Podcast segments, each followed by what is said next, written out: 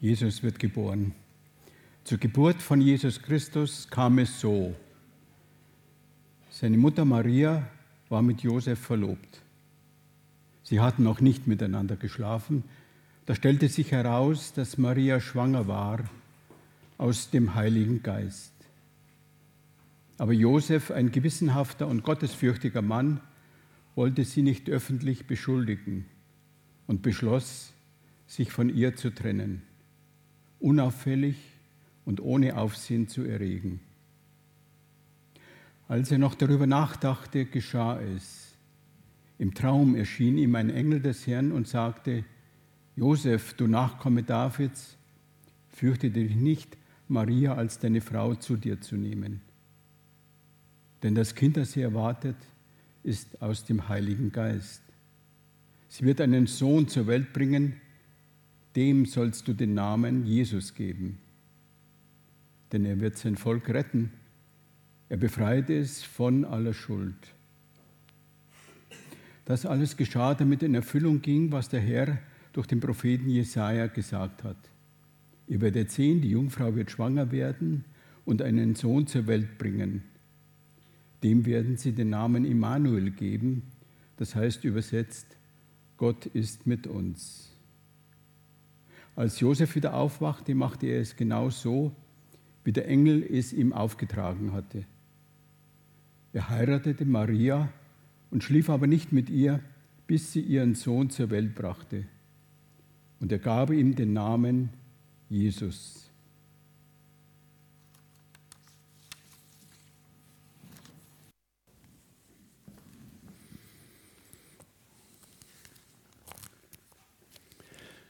Es gibt Menschen, die nicht gerne reden, nur wenig Worte machen.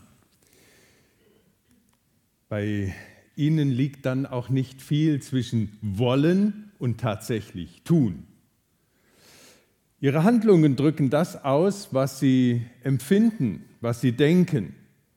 Also sie reden mehr durch die Tat als durch Worte. Das macht ein Gespräch mit ihnen nicht so ganz einfach, aber dafür erlebt man es nicht so häufig, dass man etwas besprochen hat, lang und ausführlich, und nachher passiert nichts. Bist du auch so ein Mensch der wenigen Worte, aber klaren Taten? Dann herzlichen Glückwunsch, denn du wirst heute einen Gefährten kennenlernen,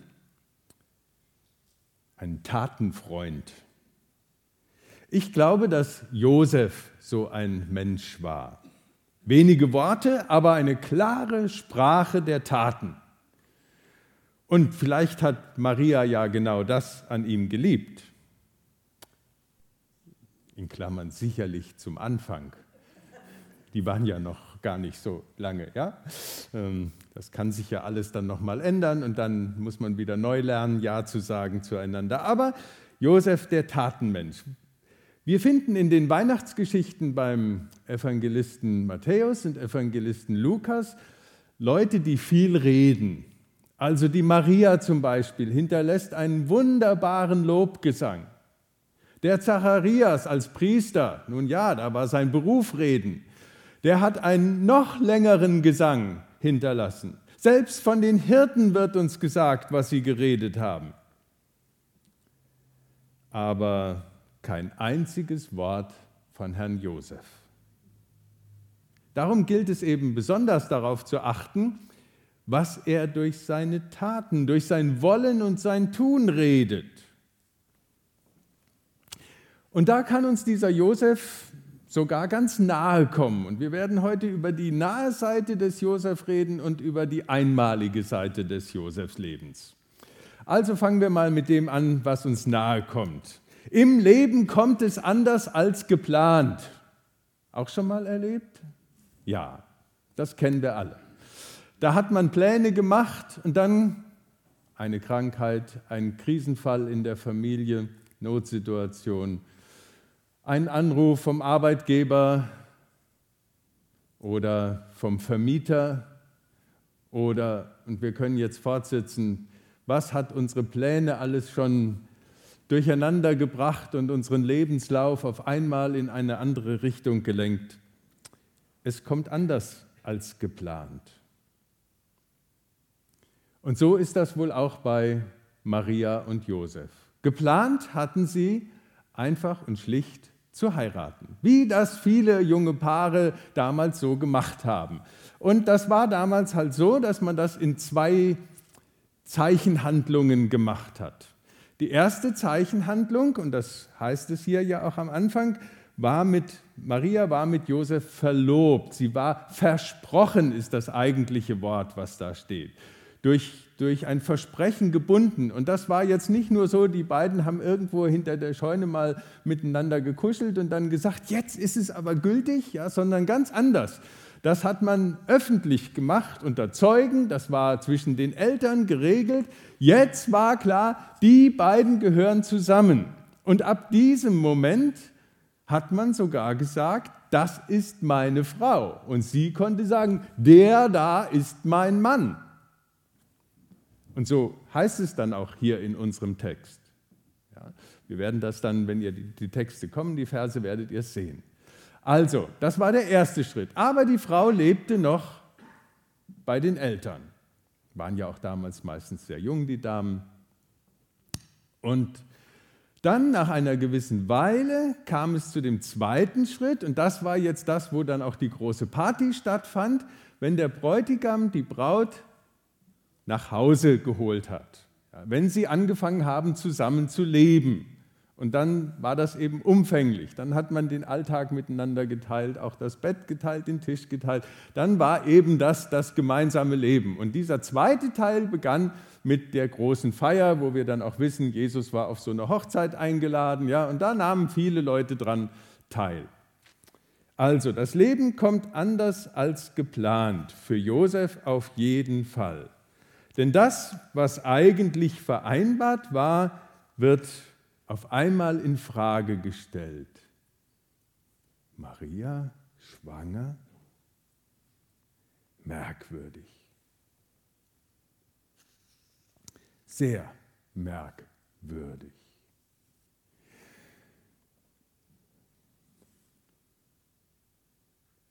Wir können jetzt heute Morgen keinen langen Exkurs machen über diese Frage der Jungfrauengeburt. Das wird uns zu Weihnachten immer wieder in allen möglichen Zeitschriften und Zeitungen und Medien aufgearbeitet und da werden diese und jene Erklärungen gefunden. Letztlich läuft es auf die Frage hinaus, können wir uns einen Gott nur so vorstellen, dass er innerhalb dessen sich bewegt, was wir für einen Rahmen für ihn gesetzt haben durch unser Verständnis. Also was kann sein in dieser Natur und Welt und was kann nicht sein. Muss Gott sich im Nachweisbaren, im Erklärbaren bewegen? Darf er nicht übermenschlich sein, über die Natur hinaus? Ich denke, genau das muss Gott sein, denn sonst ist er nur noch eine sehr kleine Vorstellung von uns. Aber darüber können wir gerne im persönlichen Gespräch, ich habe hier eine ganze Seite mit guten Gründen zusammengeschrieben, aber die erkläre ich euch heute Morgen nicht, weil es auch nicht jeden so brennend interessiert. So, also, das Leben kommt anders als geplant, auch bei Josef und Maria. Das Leben fordert Haltung und Entscheidung. Jetzt ist erstmal die geplante Wegstrecke irgendwie in Frage gestellt. Und Josef muss sich verhalten. Er muss Haltung zeigen. Er muss eine Entscheidung treffen. Und nicht umsonst hat Luther diese, dieses Wort für den Josef gewählt. Er ist rechtschaffen. Was steckt da drinne? Schaffen. Ja? Also, da haben wir es wieder. Josef, der Tatenmensch der mit seiner Tat zeigen will, was jetzt richtig ist und was seiner Haltung entspricht. Ich bin ein Mensch der Tat. Ich muss mir überlegen, wie verhalte ich mich und ich möchte rechtschaffen sein, das Richtige schaffen. Und für ihn war klar, ich möchte nicht einfach nur mit dem Finger auf die Maria zeigen und dann einen großen ein großes Drama im Dorf auflösen. Wie kann ich das jetzt lösen? Und was auch immer die kulturellen Hintergründe sind, brauchen wir uns jetzt gar nicht so lange mit befassen, sondern entscheidend ist hier sein Entschluss. Er nahm sich vor, die Maria zu schützen auf der einen Seite und sich von ihr zu trennen auf der anderen Seite. Das war seine Entscheidung. Und er mochte nicht gerne daraus ein großes Drama machen, was ihm nach dem Wort Gottes, nach der alten testamentlichen Regel durchaus möglich gewesen wäre, zu sagen, die da. Aber er ist rechtschaffen. Und er versucht hier sie zu schützen. So ganz nebenbei bemerkt etwas, was heute immer weniger wird. Ich weiß nicht, wie es bei euch ist in eurem Arbeitskontext, wie es bei euch ist, wenn ihr das erlebt als Kunden, wenn etwas nicht klappt in dem Geschäft, wo ihr seid. Ähm, ich habe das diese Woche erlebt, da hat was nicht geklappt und dann haben die lieben Menschen dort gesagt, sowas passiert bei uns einfach nicht. Das war jetzt keine so gute Reaktion, ähm, weil ich mir super sicher war, dass ich das abgegeben hatte. Nein, sowas passiert bei uns nicht. Oder, was ja auch gerne gesagt wird, ist, ähm, ja, da muss sich meine Kollegin wohl geirrt haben oder das hat sicherlich meine Kollegin und dann hat man schon umgeleitet, Josef hat hier eine andere Haltung. Und ich finde, wir als Christen sollten davon auch was lernen. Bis hinein in unsere Firmenwelten, in unsere Verhalten. Wir haben damals in unserer Firma, wo ich vorher war, bevor ich hierher gekommen bin, gesagt, wir werden nicht unsere Kollegen blamieren am Telefon, sondern wenn wir was falsch gemacht haben, A, stehen wir dazu und B, schieben wir es nicht auf den, der gerade nicht da ist oder nicht am Telefon ist, sondern wir entschuldigen uns und sagen, wir versuchen das nachzuforschen, zu klären, wir melden uns wieder bei Ihnen. Wir stehen dazu. Wir schützen jeweils die Kollegen. Und intern kann man ja dann mal eine Untersuchung starten und sagen, war das jetzt nur ein einmaliger Fehler oder ist das was falsch organisiert? Kehrt das immer wieder? So kann man sich ja verbessern. Aber Josef schützt seine Maria. Er zeigt Haltung und trifft eine Entscheidung. Allerdings gut gemeint muss noch nicht richtig sein. Das kennen wir auch aus wahrscheinlich unserem Alltagsleben. Ich hab's doch nur gut gemeint, sagt die Mutter. Und die Tochter, Mama, das weiß ich, aber du hättest doch vorher mal fragen können. Ja, und dann sind wir übergriffig ins Leben unserer Kinder, weil wir es so gut meinen. Oder wir lassen sie aus ihrer Sicht im Stich, weil wir wollen, dass sie doch erwachsen sind und selbstständig. Oder wir tun das alleine, was man eigentlich gemeinsam machen wollte und sagt dann eben, ja, ich habe es schon mal gemacht, ich habe es doch nur gut gemeint. Schade, ich hätte das gerne mit dir zusammen gemacht.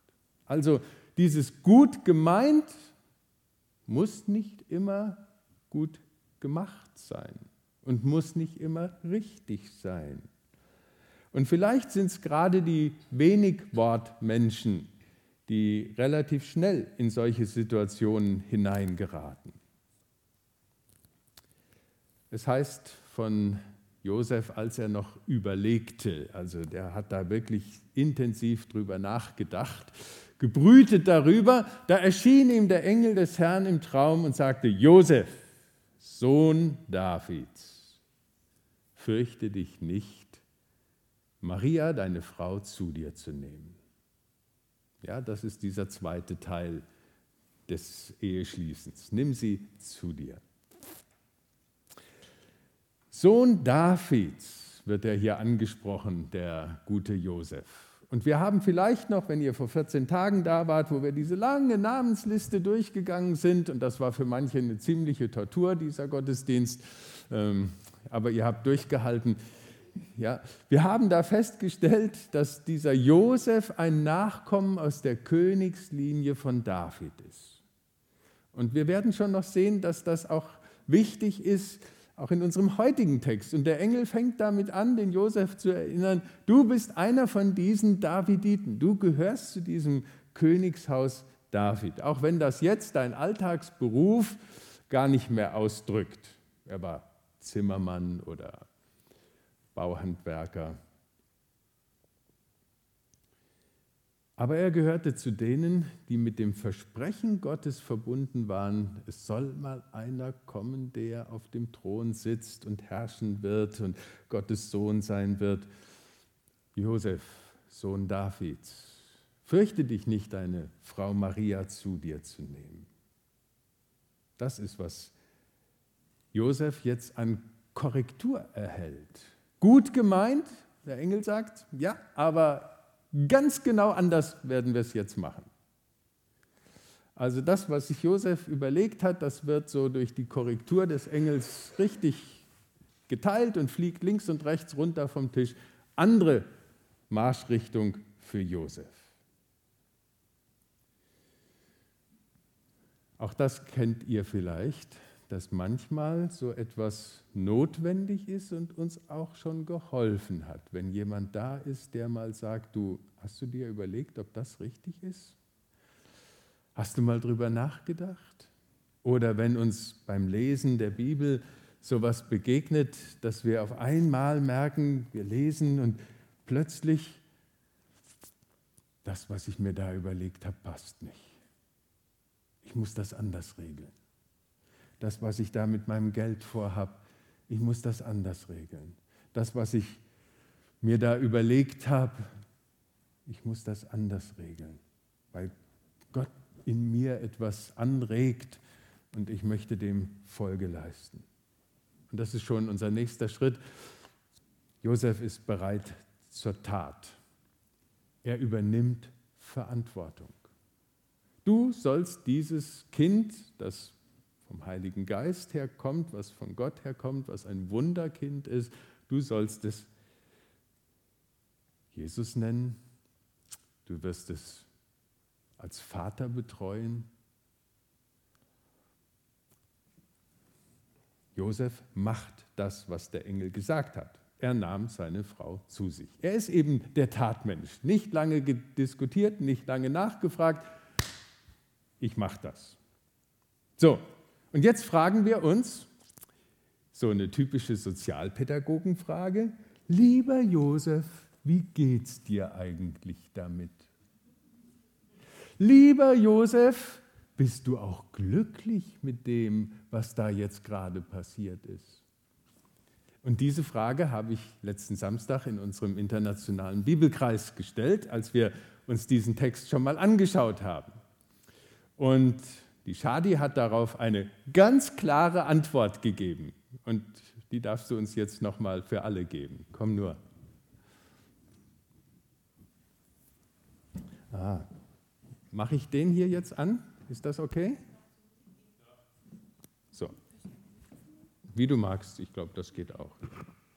Ja, guten Morgen und vielen Dank, dass Sie heute mich auch noch eingeladen haben äh, endlich habe ich so festgestellt, dass natürlich er war so froh und glücklich, weil, ähm, also wie wir schon jetzt äh, von Taugott gehört haben, ein Engel hat zu ihm, also ein Herrenengel hat mit ihm gesprochen. Das war die erste Sache. Die zweite, er hat eine echt richtige Vertrauen an Gott und er hat so gemacht, dass also dieser Engel zu ihm gesagt hat und endlich konnte er die Maria heiraten und äh, also mit äh, seiner Maria auch zusammenleben und in dieser Stadt äh, weiter zu bleiben.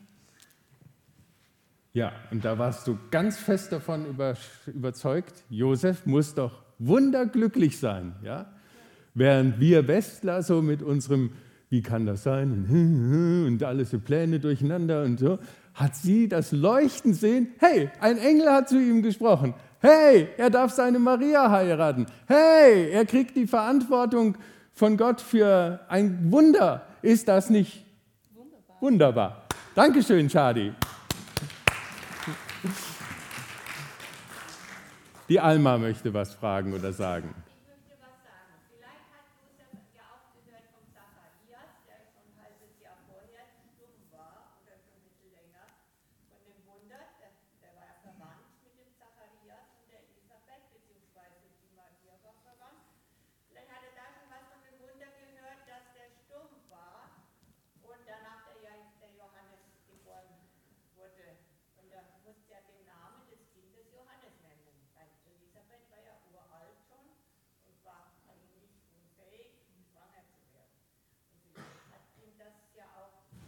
Du meinst, er hat gedacht, bevor ich auch für ein paar Monate endgültig verstumme, was Besonderes tut. Ja, also da gibt es viele Gedanken, die man sich machen kann. Also wenn wir schon gerade so dabei sind, man könnte ja auch fragen, haben die eigentlich nicht miteinander geredet? Nach Lukas hat ja die Elisabeth auch einen Engel gesehen und der hat auch mit ihr gesprochen. Und haben die miteinander? Und wenn ja, warum denkt der Josef trotzdem noch so? Also da gibt es so viele Dinge, die man noch überlegen kann. Können wir nicht alle heute Morgen klären. Ähm, aber vielen Dank, ja. Da gibt es noch andere Bezüge in die Weihnachtsgeschichten hinein. Das ist eine spannende Sache. Aber klar ist, er übernimmt Verantwortung. Er tut das, was Gott von ihm möchte. Und wie Shadi sehr überzeugend ähm, und da in unserer kleinen Runde auch sehr vehement klargemacht hat, der muss glücklich sein, der Typ. Ja? Er kann jetzt seine Maria heiraten. So, das war also der Josef, den wir auch mit uns gemein haben. Das sind die Dinge, die wir kennen. Jetzt erleben wir noch den einmaligen Josef. Das, was in seinem Leben so ist, dass wir nicht sagen können, oh ja, das kann mir jetzt auch passieren und da kann ich jetzt was von Josef lernen. Denn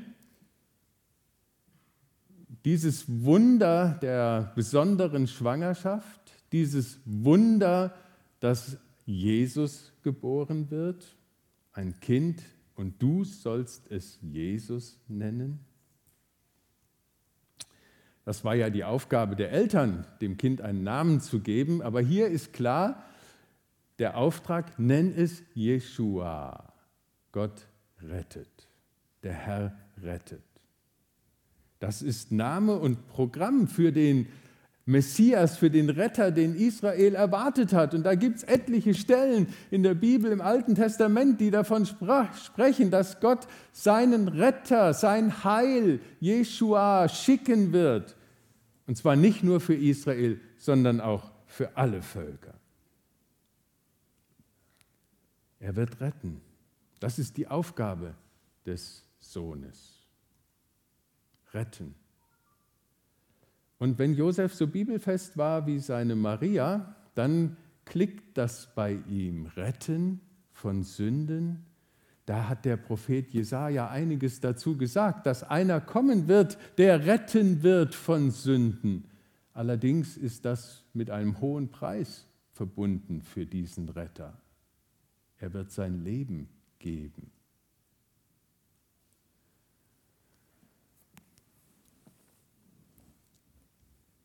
Er wird retten.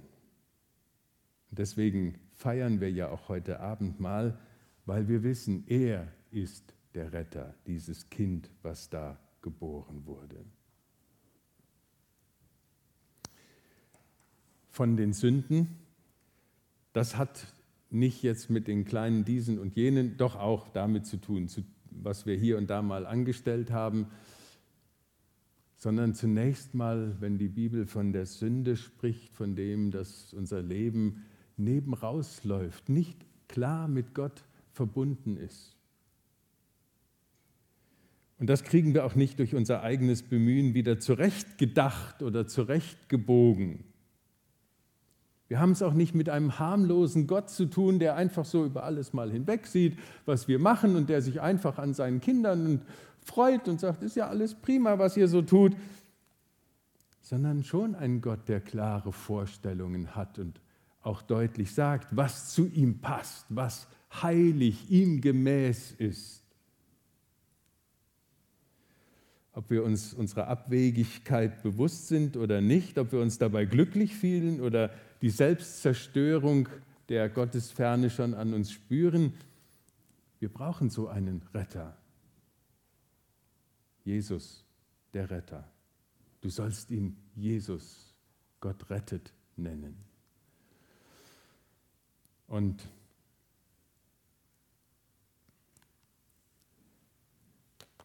dann nochmal der einmalige Josef. Der Engel ist nämlich noch gar nicht fertig mit seiner Botschaft. Er verweist Josef noch eine, auf eine ganz berühmte Stelle aus dem Alten Testament, auch wieder aus dem Propheten Jesaja. Vielleicht hat der Josef und der Jesaja sich sehr gemocht, also zumindest der Josef den Jesaja, ähm, und gerne gelesen, aus, zweiten, äh, aus Jesaja 7, Vers 14. Und da zitiert er einen Vers. Aber diese Geschichte müssen wir uns einen kleinen Moment mal anschauen und ein bisschen bewusst machen und zu Gemüte führen. Ein bisschen den Platz hier.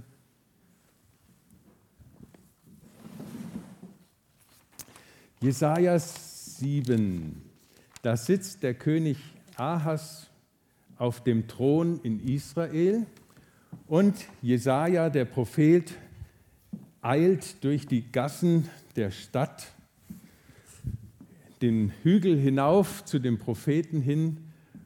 Er schaut in lauter ängstliche Gesichter, denn die Stadt ist umstellt von den Feinden. Gerade hat der Heerführer der Feinde draußen eine mächtige Rede gehalten an die Leute in der Stadt und gesagt, ja, glaubt ihr denn, dass ihr paar Hansels uns widerstehen könnt? Wir haben auf dem Weg hierher alle Städte platt gemacht, die uns im Weg standen. Keine konnte widerstehen.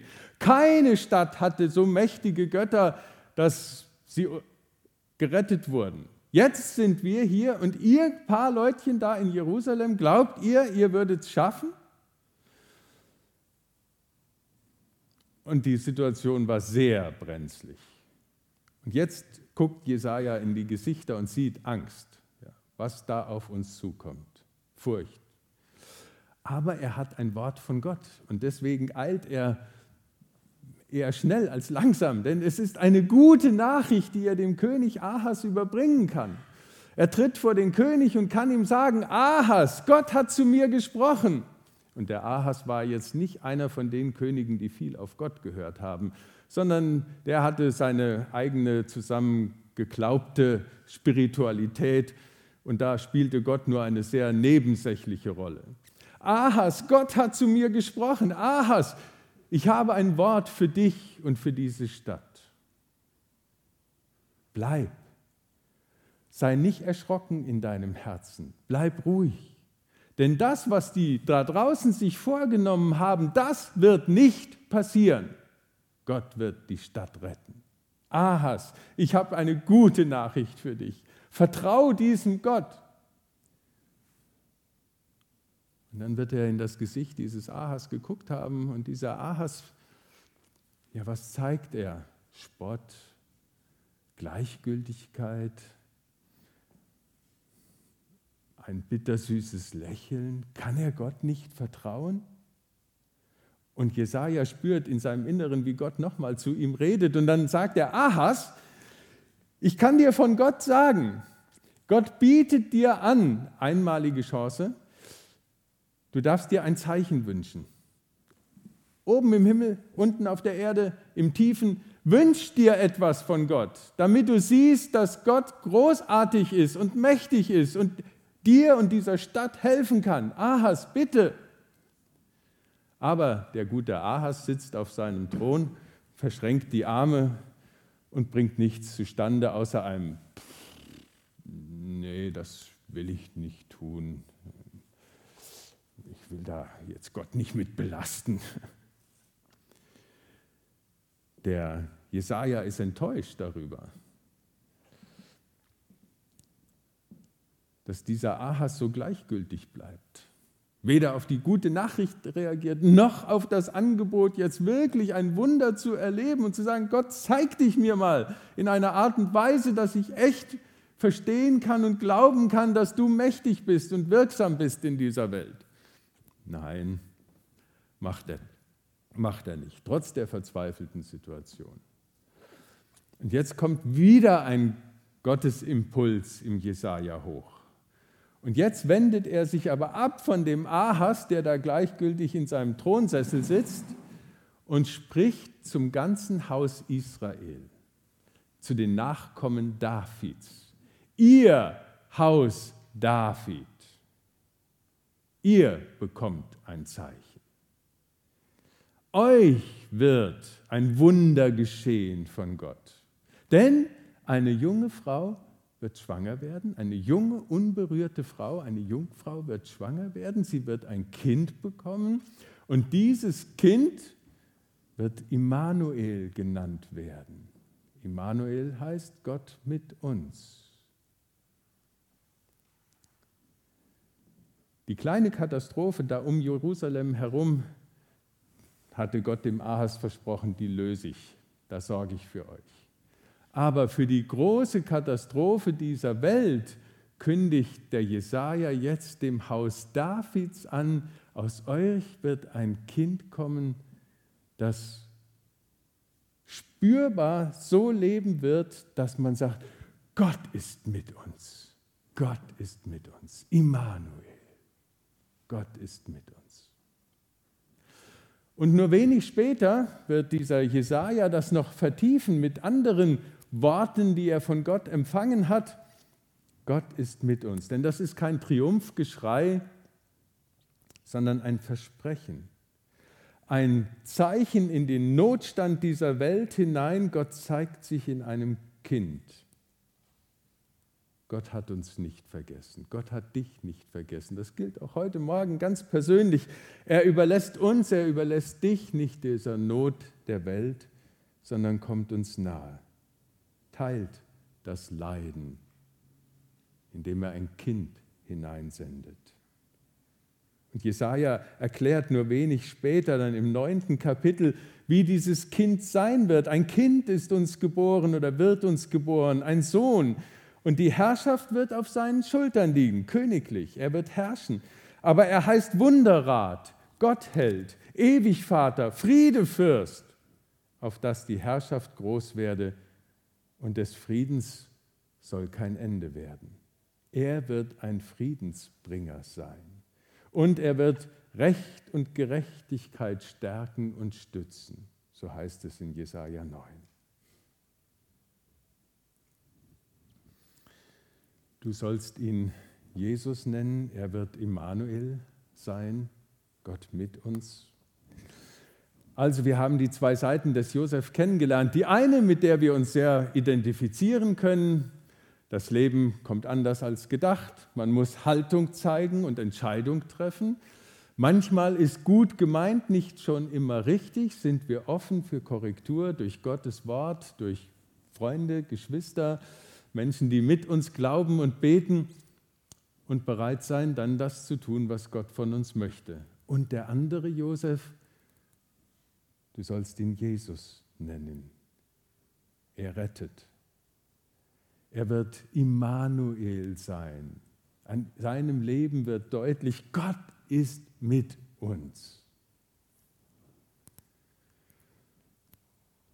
Das feiern wir dann auch im Abendmahl. Immanuel, Gott ist mit uns. Das dürfen wir sozusagen durch das Abendmahl in unser Leben einspeisen. Gott ist mit uns.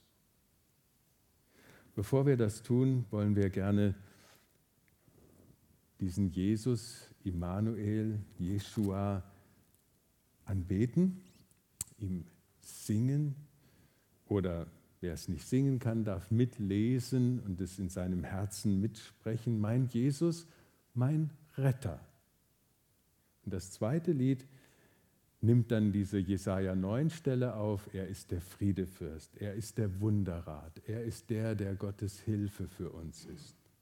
Lasst uns ihn anbeten und dann anschließend Abendmahl feiern. Während dieser Zeit wird Sabine Koitsch hinten an dem Tischchen sein und Wer gerne ein Gebet haben möchte, einen Zuspruch braucht, darf sich zu ihr begeben während des Singens und auch während des Abendmahls. Und während des Abendmahls wird der Florian an dem anderen Tisch da drüben sein und auch Gebet und Segnung anbieten. Ihr dürft das gerne in Anspruch nehmen. Aber jetzt singen und beten wir gemeinsam.